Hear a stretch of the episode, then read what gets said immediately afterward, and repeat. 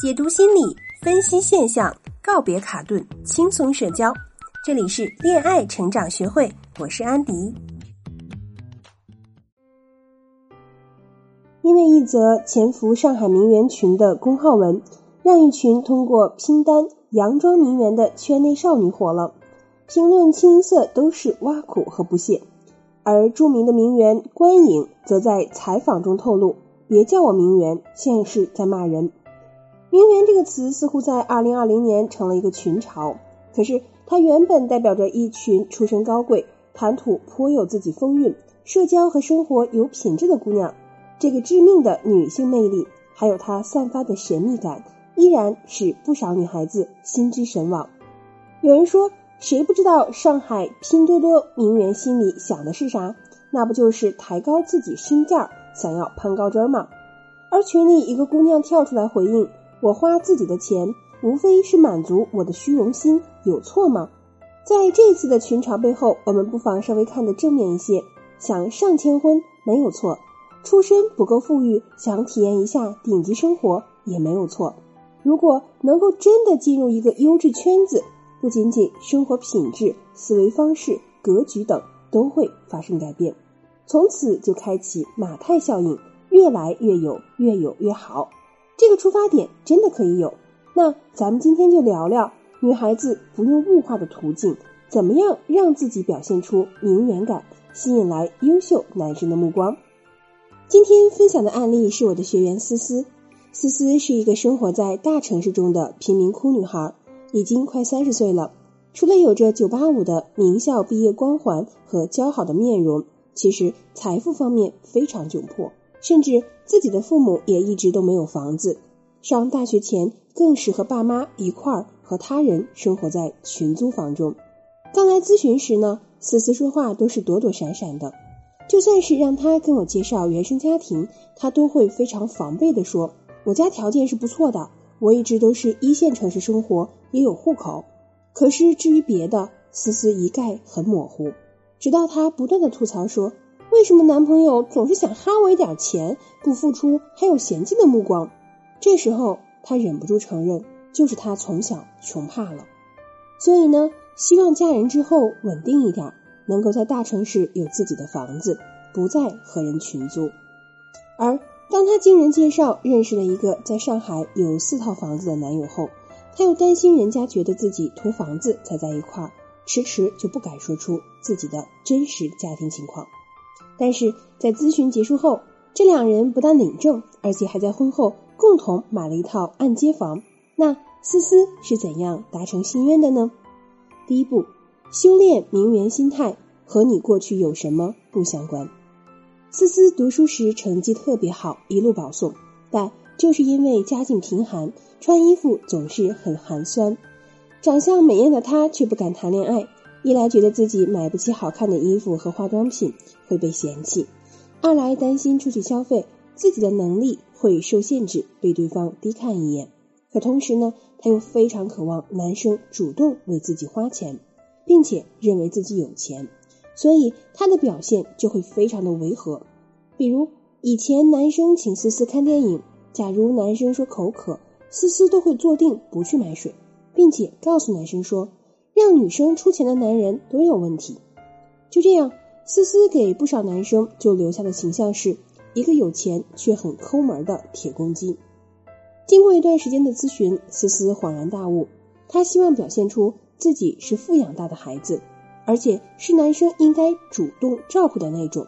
这样呢，就算是我不出钱，似乎也是我们家养成的习惯，男生就应该把自己捧高。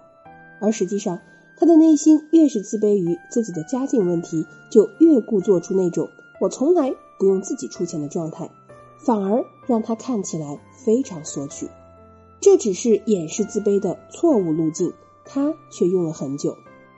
我告诉思思，假如你没有钱，不妨直接表达出来，就像《简爱》那句知名的台词：“你以为我出身一般，相貌一般就没有感情吗？”假如上帝赐予我财富和美貌，我会让你难于离开我，就像我现在难于离开你一样。虽然上帝没这么安排，但我们的精神是平等的。一个人只有自己不低看自己，才不会总投射性的认为对方看不起我，才不会表现得如此拧巴。所以，思思又一次跟男友因为花销问题争论时，我让他回应说：“目前我刚毕业不久，不想花家里的钱，而我又没有很多积蓄，所以咱们在一起时你也看到了，我虽然没有在物质上付出很多，可是我努力将家里保持干净，购置每一件小东西都是物美价廉，这些不都是我的付出吗？”越是不卑不亢表现自己的贡献，反而让男生不再计较思思花钱抠门的问题，而思思呢，也更少听到男朋友说自己总是不在乎他的言论，反而在心态上更稳定了。当然，心态的修炼并不是朝夕，除了时间的沉淀，更重要的是需要从哪些方面来调整心态，就需要有老师一对一针对性的来提供方向。假如你也想让自己由内而外的稳定，想要保持一个适合当下发展的好心态，可以添加我的助理咨询师“恋爱成长零零九”，找到老师来和你一对一有效调整、有效提升。第二步，做几件固定的正能量事宜，让自己身上散发出稳定的神秘感。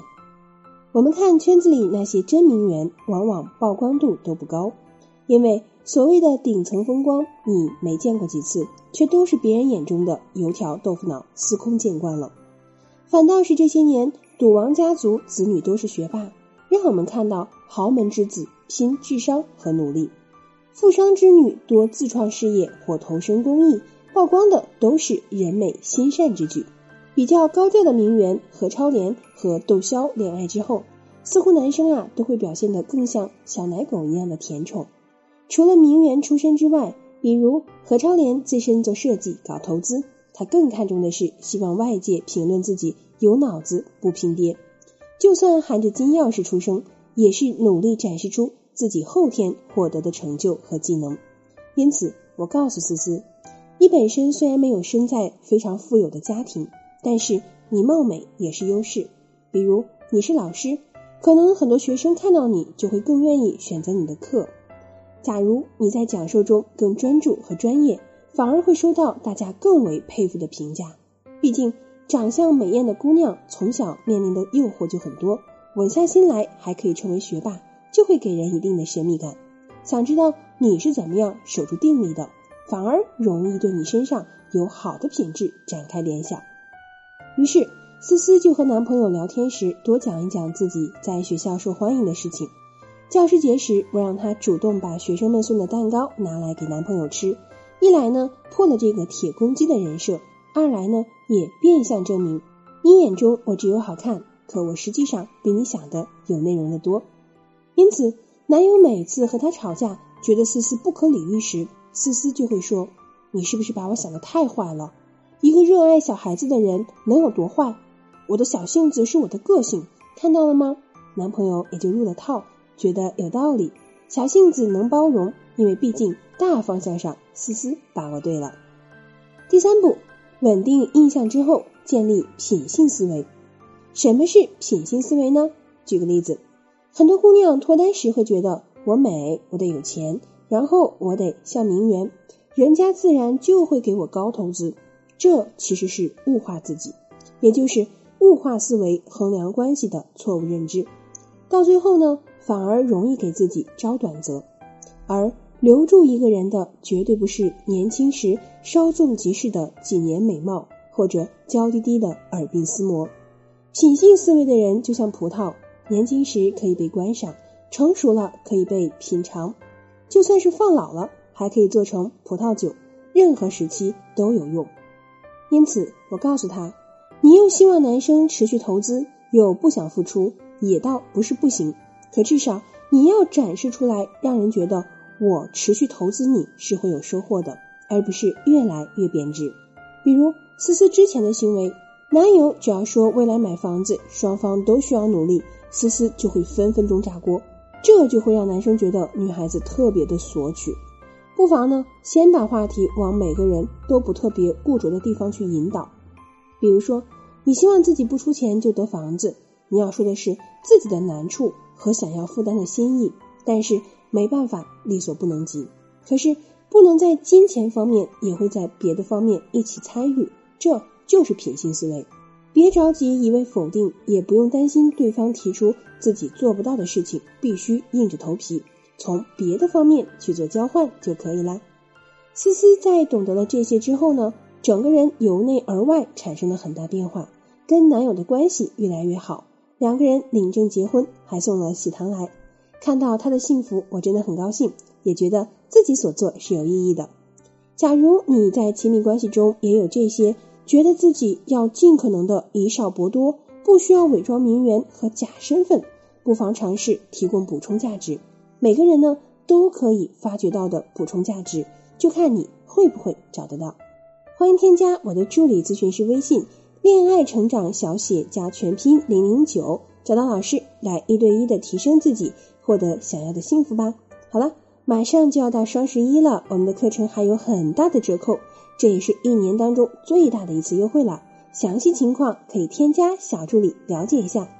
今天的节目就先到这里，喜欢记得订阅专辑，我们下次见。